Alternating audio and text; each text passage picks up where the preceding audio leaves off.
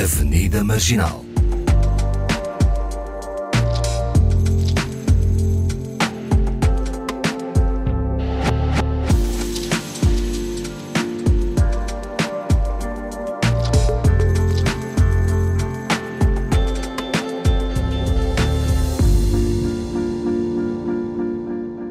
Bem-vindos à Avenida Marginal, conosco os falantes do costume, Awani Dalva e Paulo Pascoal. Olá, mais uma vez.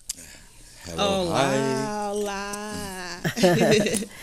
Hoje estendemos o convite à professora eh, Fernanda Pontífice, ex-ministra da Educação, é professora de português e atual reitora da Universidade de Luzia de Santo, de Santo Tomé e Príncipe. Tem várias publicações literárias sobre a cultura e as línguas faladas em Santo Tomé e Príncipe. Em 2017 foi uma das oradoras do TEDx São Tomé, onde falou sobre a importância de se falar o forro, uma das línguas uh, faladas precisamente em Santo Tomé e Príncipe. Como diria a doutora Fernanda Pontífice, como diria em forro, sejam bem-vindos ao programa Avenida Marginal. A benção nem quer, tudo ninguém quer não. Fica aqui. A benção. Isto é só para alguns. Olá e obrigada por, por ter vindo ao, ao programa.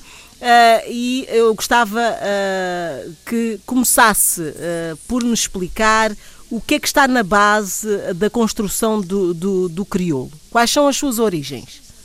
O que está na base da construção dos crioulos é, é o encontro de vários povos falantes de línguas diferentes. É, como sabe, São Tomé e Príncipe são duas ilhas é, e à chegada dos portugueses elas não eram habitadas. As ilhas foram descobertas em 1470 e 1471, mas quando a coroa portuguesa decide eh, começar a explorá-las, eh, só em 1498 eh, opta pela cultura da cana de açúcar. Era uma cultura que exigia muita mão de obra, mão de obra intensiva. Então, era necessário ir buscar mão de obra aonde?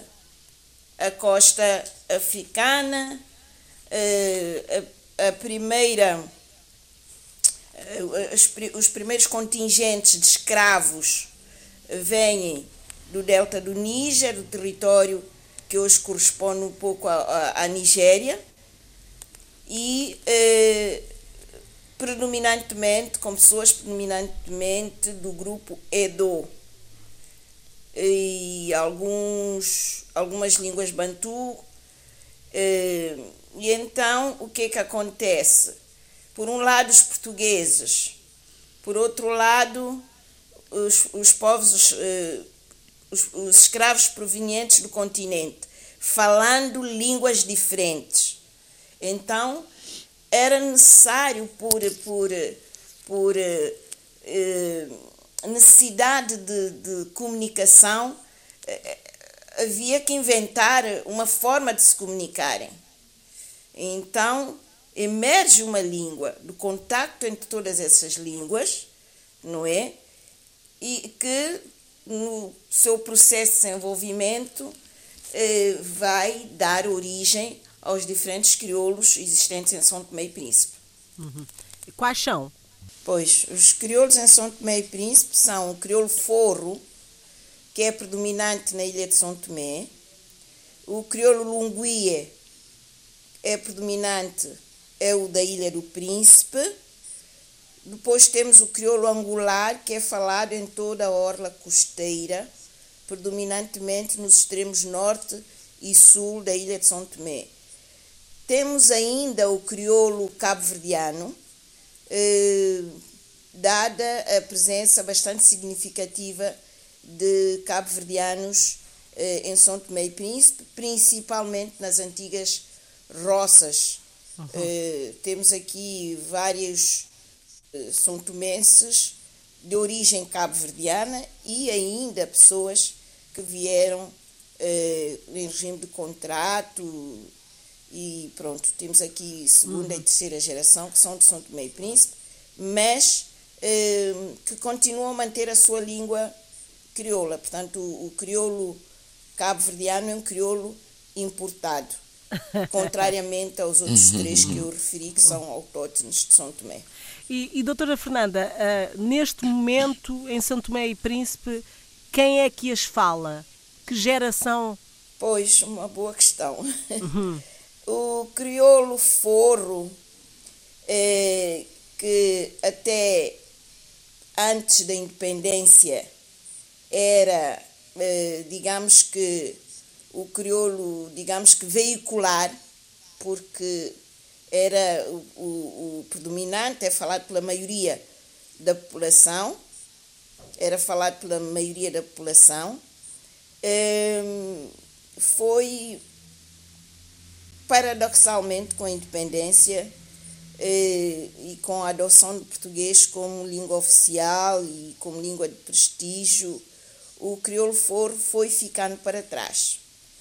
Hoje ele existe principalmente ao nível do folclore e da música tradicional são tomense. Não é uma língua que se ensine em casa, não é uma língua que eh, o, cidadão comum fale em casa com seus filhos, portanto, no âmbito familiar. Eh, o, o Lunguia do Príncipe está eh, mais enraizado, é mais usado ao nível das famílias do Príncipe, mas neste momento, nos últimos tempos, o crioulo de Cabo Verde está a ganhar em relação ao crioulo eh, autóctone do príncipe, que é o Lunguia. Uhum. Ouve-se mais falar eh, o, o crioulo de Cabo Verde na Ilha do Príncipe do que eh, a, o próprio Lunguia. O angular também está eh, de forma, é falado de forma muito quase que residual, não é? está confinado a, a comunidade angular, principalmente no distrito Caué e no distrito de Lembá, portanto, nos extremos, como eu dizia. É, o que nós devemos dizer é que há uma tendência a, a uma, como é que eu ia dizer, é, há uma tendência a, a, a se ir eh, deixando para trás a língua, as línguas crioulas. Existe uma tendência, elas sobrevivem mais, no, no, no, como eu dizia, ao nível da música e do folclore. E antes de falarmos nas razões que levam a isso e, e na sua opinião sobre as manter vivas, uh, eu gostava aqui uh, de perguntar ao Paulo, uh, porque o Paulo é, é de Angola, onde essa questão não se põe, não é? Uh, o, que é que, o que é que altera? Se calhar também a doutora Fernanda Pontífice sabe uh, uh, as especificidades de, deste país, não é?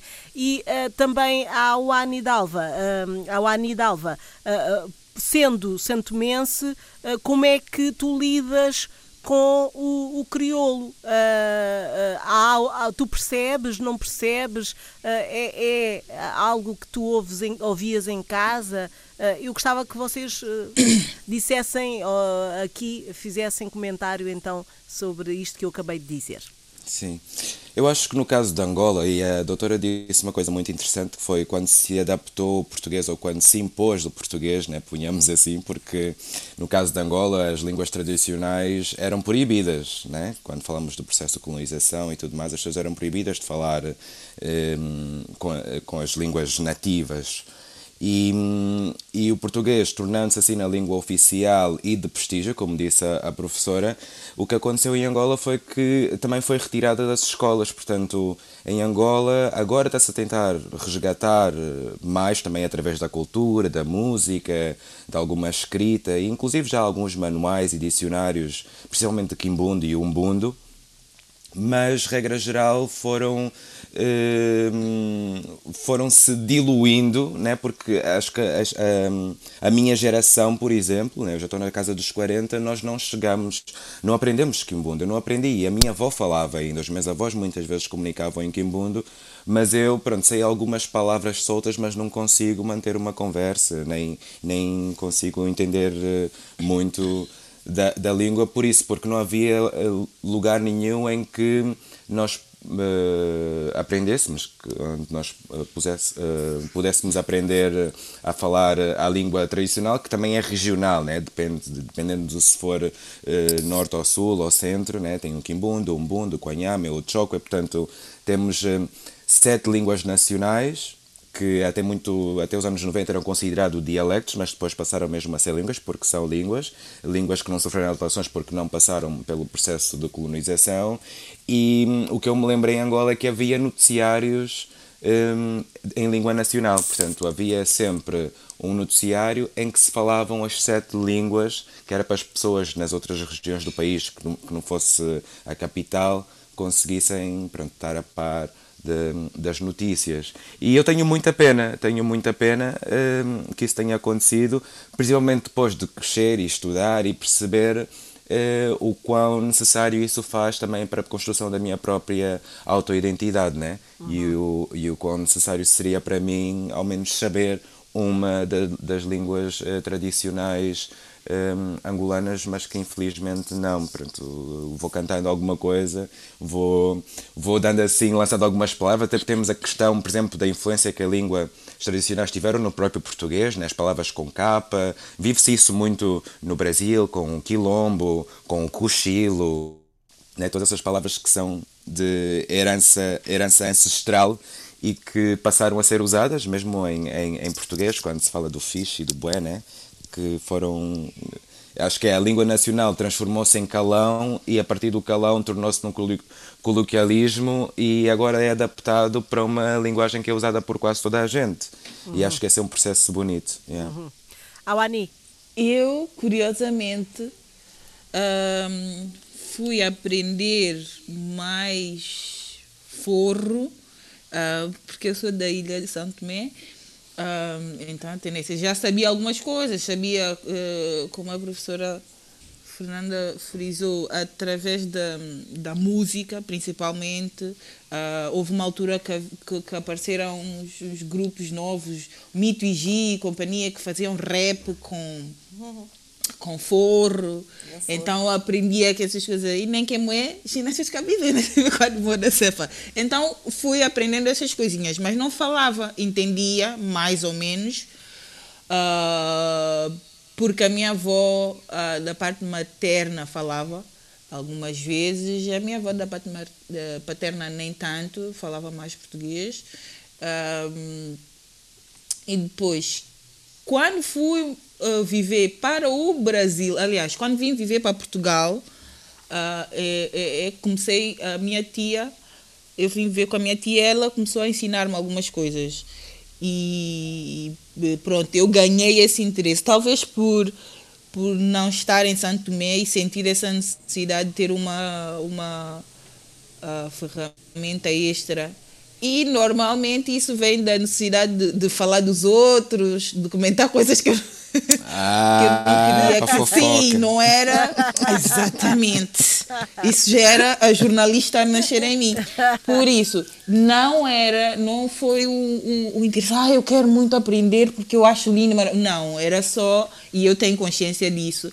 Uh, uma, uma outra forma, uma outra ferramenta. E isso depois desenvolveu-se mais no Brasil, com os estudantes também que estavam no Brasil e que já falavam uh, forro.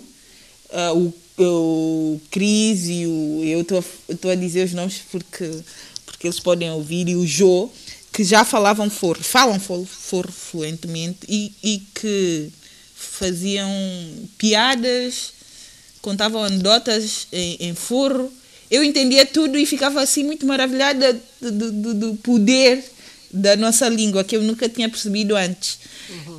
Um, mas isso e foi assim que eu fui aprendendo. Mas não falo eu falo melhor inglês do que forro, que uhum. é uma uhum. vergonha.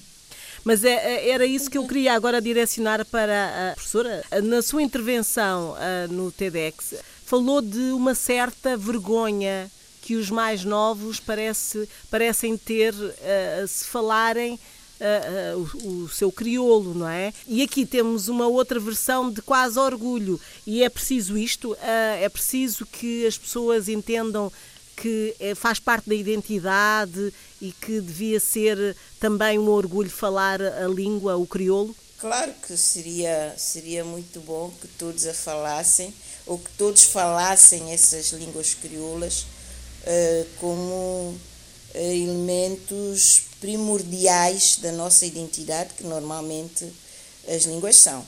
É, hoje em dia, talvez já não, já não haja aquela vergonha, aquele complexo. É, hoje, talvez a questão se ponha mais em termos de eficácia. Houve um aluno que um dia me disse: oh, Professora, para que é que eu preciso dessa língua? O que é que eu posso fazer com foro? Portanto, eu não vou perder tempo a aprender uma língua que não me serve para nada, disse-me um aluno. É, é uma questão de identidade, é, sim senhora, mas é algo que se está a perder e cuja utilidade muita gente não reconhece. E como também há essa, a língua portuguesa é, é a nossa língua de como eu já disse, é, a nossa língua oficial. É, já no tempo colonial, os nossos crioulos eram proibidos, as nossas línguas nacionais eram proibidas, e uh, lançou-se a ideia de que falar essas línguas, que eram consideradas dialetos do português, lançou-se a ideia de que falar essas línguas seria um pouco, uh, iria um pouco, com, prejudicaria a língua portuguesa. E então as próprias famílias, classe média, as famílias mais uh, que constituíam elite, as elites locais, uh, tinham na língua portuguesa um instrumento de promoção socioprofissional. Sem a língua portuguesa, sem o domínio sem o domínio da língua portuguesa, tal como ela era falada na metrópole, uhum. muito dificilmente alguém conseguiria afirmar-se na sociedade de São Tomense. Daí que os pais, desejosos que os filhos, os pais e os avós, desejosos que os filhos, os netos, que a sua descendência fosse eh, objeto dessa promoção socioeconômica e cultural e, e, e social e, e profissional, eh, impediam que os filhos falassem foro. Eh, a minha avó, as minhas avós, falavam conosco em foro, mas elas não permitiam que nós eh, respondêssemos em foro. Bem, porque pois. elas acreditavam que o foro era um elemento que nos ia prejudicar, que ia, ia prejudicar o nosso futuro. Portanto, era a língua portuguesa. Ora, o, isto no contexto colonial. Depois de termos ascendido à independência, eh, não houve eh, qualquer trabalho no sentido de resgatar de uma, com, através de políticas eh, claras e eficazes não é? As nossas línguas. Até porque nós temos um problema em São Tomé e Príncipe. É um pequeno território, mas que é uma pequena Babel. Nós aqui temos, como eu já dizia, eh, os quatro crioulos que convivem com o português e, e então eh, o português acaba por ser a língua veicular que nos une a todos uhum. e, e, e, que vai, um, vai interferindo com as línguas existentes, com os tais crioulos, e vai provocar uma, uma espécie de descriolização do crioulo.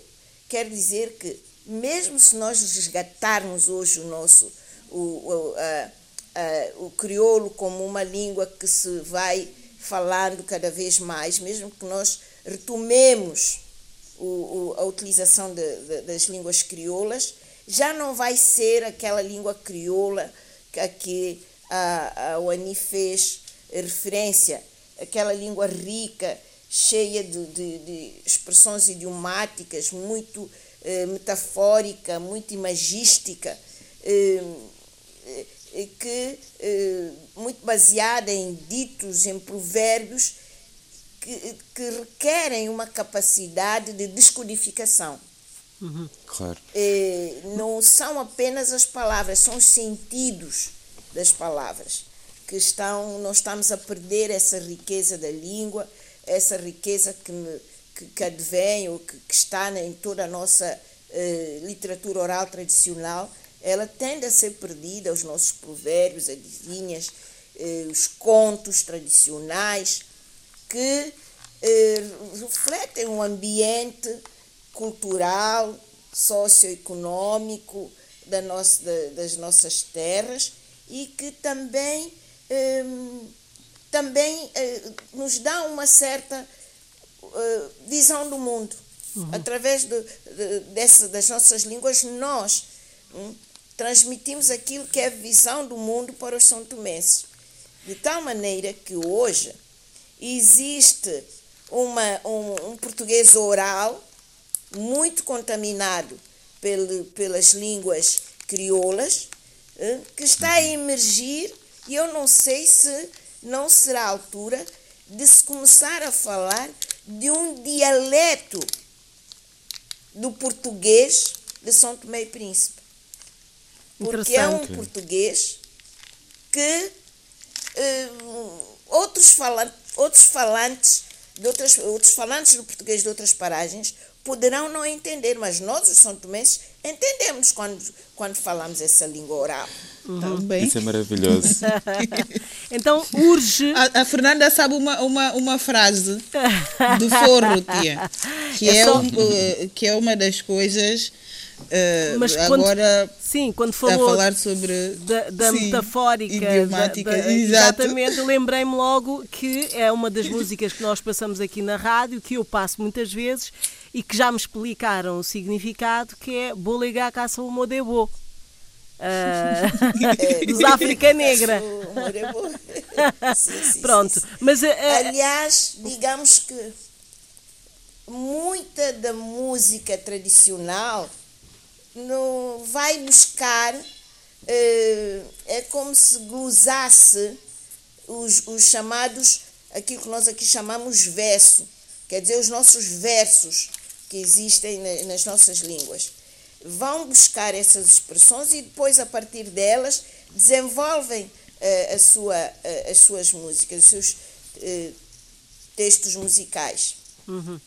grande, grande, grande parte da, da, da música baseia-se justamente em todo um repertório que já existe. É só ir lá e desenvolver. Que Portanto, buscar. Portanto, urge uma produção de dicionários, eh, de gramática, de livros, para que isto não se perca, não é? Exatamente. Urge a adoção, nós já vimos falando disto há muito tempo, da necessidade de uma política de língua que primeiro que estabeleça um padrão para o português de São Tomé e Príncipe, que já tem sido bastante estudado ao nível de teses de doutoramento. Temos especialistas que se tenham interessado pelas nossas línguas locais.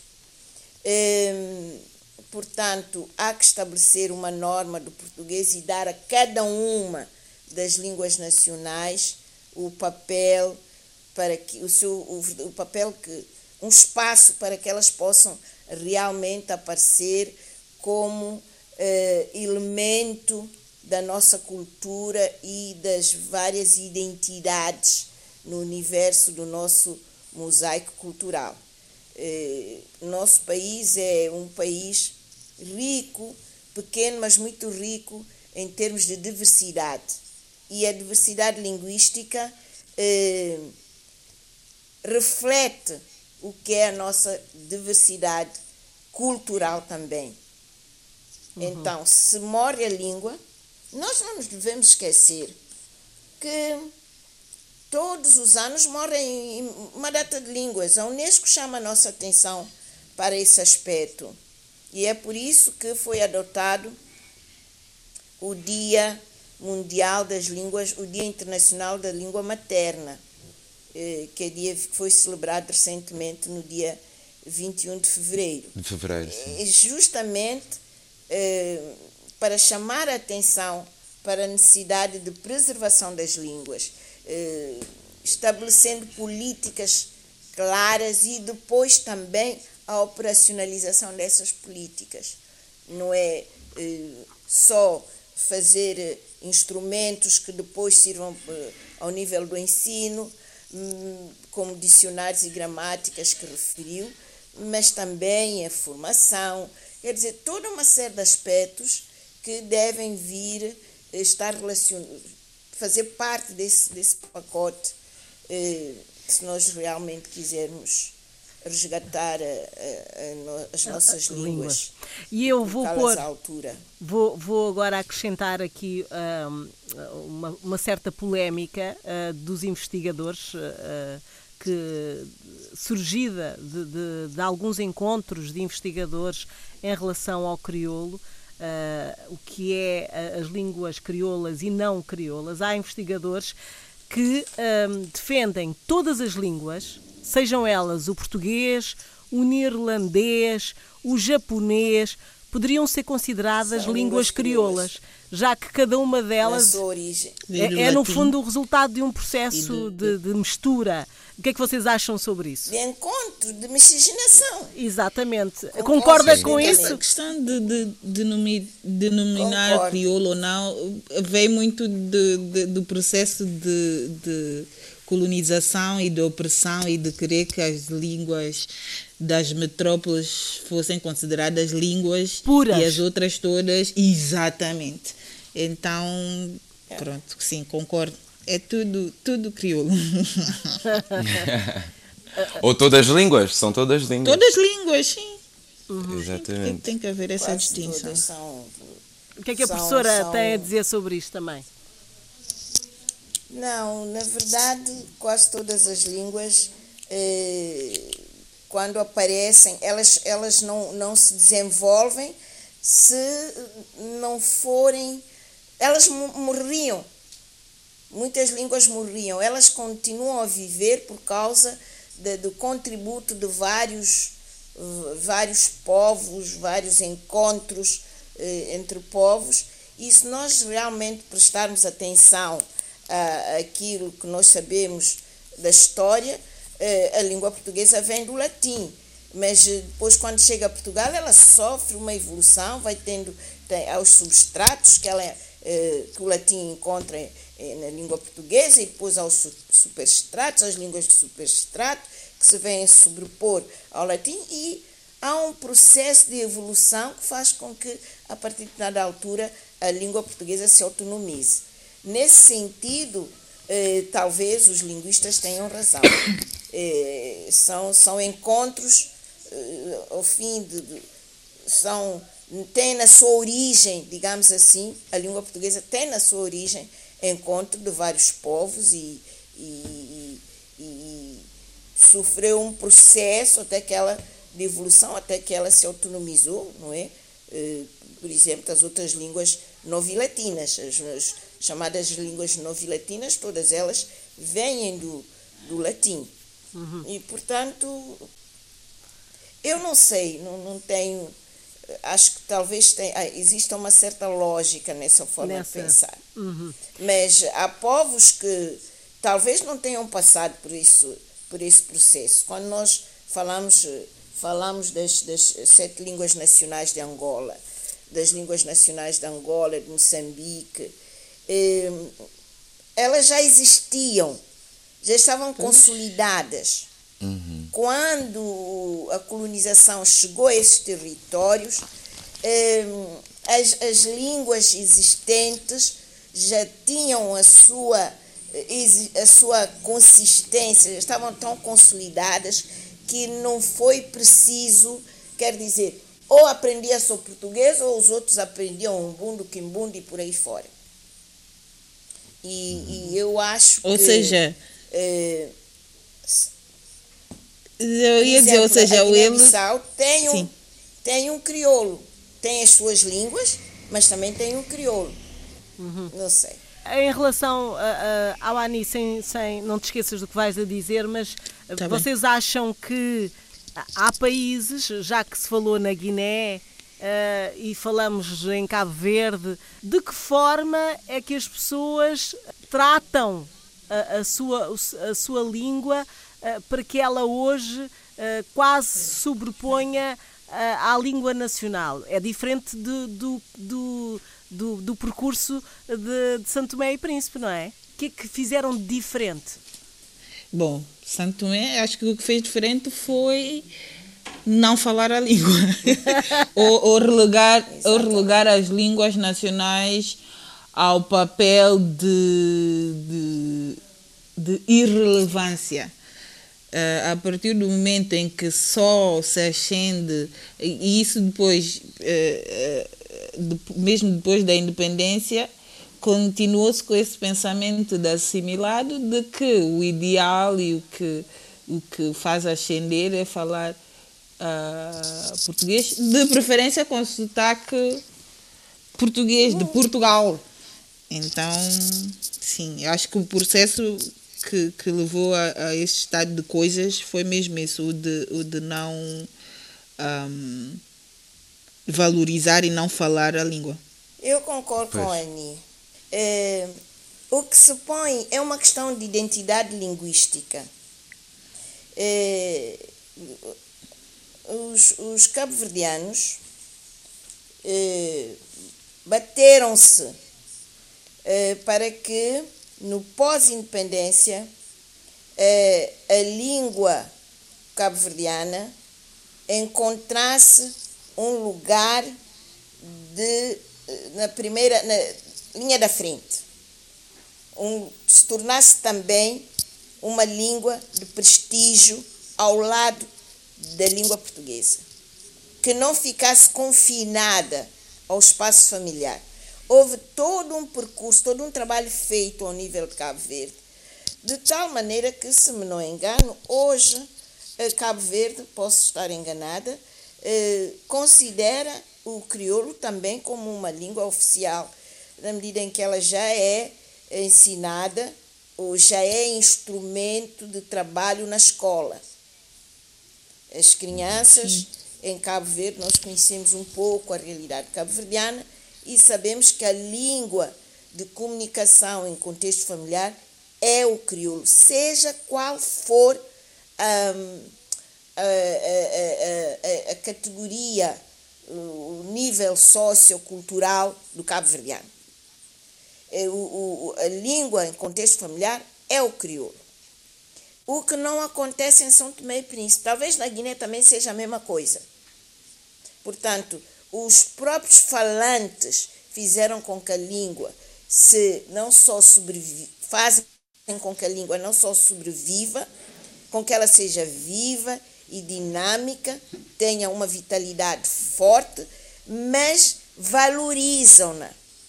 Uhum. É, aqui em São Tomé e Príncipe, é, dificilmente nós vemos um dirigente, um presidente da República, dirigir-se à nação em Foro, ou em Lunguia, ou em Cabo Verde, em crioulo de Cabo Verde. O nosso primeiro-ministro, de vez em quando, diz uns pequenos umas pequenas. introduz, insere algumas expressões do, do, do foro quando está a fazer os seus discursos em língua portuguesa. Aliás, eu não sei se, caso um dirigente eh, decidisse falar na sua língua materna, seja ela for o lunguie, angular, o crioulo de Cabo Verde, duvido muito que a maioria da população entendesse. Portanto, por uma questão de eficácia, não é? é essa, essa, essa, essa, essa atitude do primeiro-ministro em falar de vez em quando é, em, em enxertar algumas expressões do foro na, na, no português, tem um valor simbólico, não é? é? Como que para dizer às pessoas, eu sou foro, eu sou São Tomense, é, se calhar para dizer a nossa língua é importante, mas ele não faz um discurso em, em foro. Inteiro. E duvido uhum. que se o fizesse, que as pessoas todas entendessem. Alguma coisa está a ser feita. Há um programa ao nível da televisão São Tomense, que todas as sextas-feiras reúne pessoas que eh, só ao longo do programa só falam em foro. Mas eu me pergunto qual é a porcentagem da população que consegue seguir esse Acompanhar, programa. claro. Uhum. Consegue Pois é. Mas seja como for, tem um valor simbólico, é é um- sim, é um trabalho um que está a ser feito no sentido de dizer às pessoas, pelo menos, mandar uma mensagem cá para fora. Pelo menos nós, não, nós, nós sabemos que a língua está aí, há pessoas que a falam e vamos respeitar essas pessoas, vamos, vamos ver como é bonito as pessoas falarem. E esse programa até eh, tem pessoas que falam, o, o, o integra pessoas que animam o programa, que são pessoas muito bem falantes do foro, falam esse foro fundo, não é? E o programa intitula-se Legitela, quer dizer a raiz da terra. Agora, Ah. estamos a falar em relação ao crioulo foro. E os outros E crioulos? os outros? Exato. Pois. Exato. Pois é. Ao nível do príncipe, há iniciativas também, ao, ao nível do ensino, do, do ensino não formal, o governo regional tem se preocupado, mas não chega.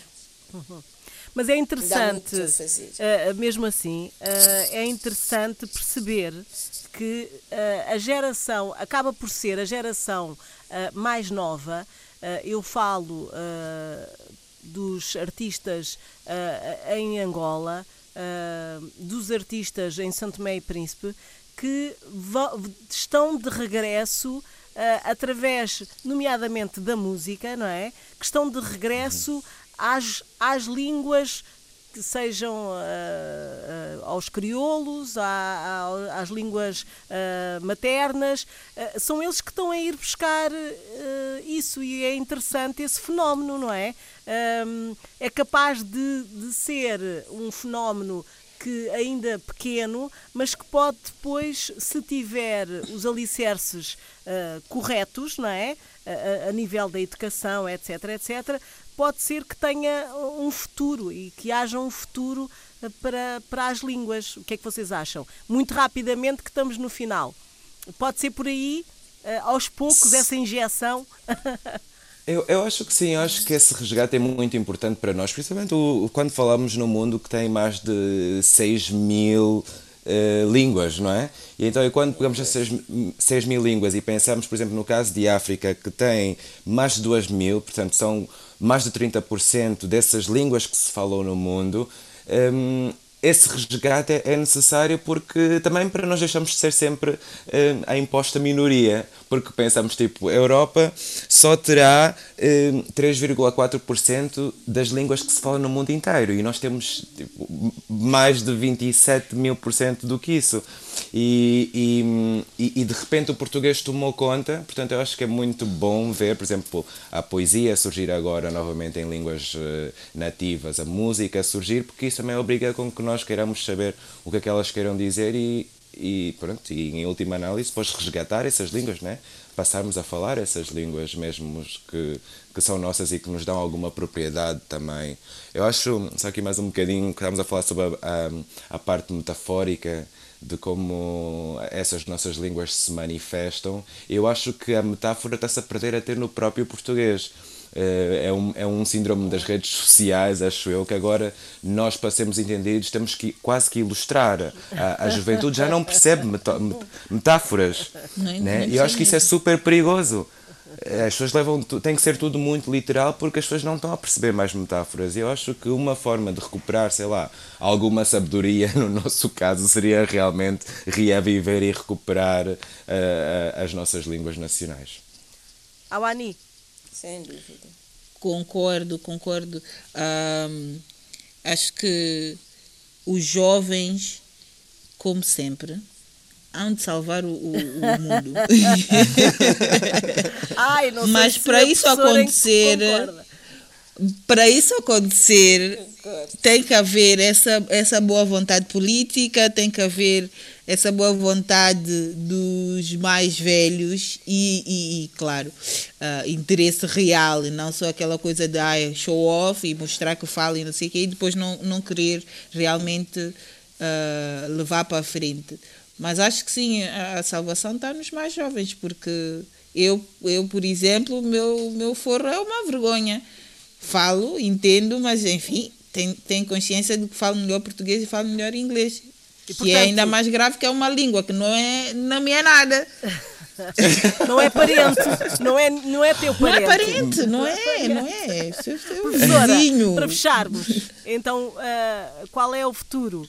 Eu acho que o futuro está também, passa muito pelos jovens. Por exemplo, passa para, pela, pela Oani falar com a sua filha em forro.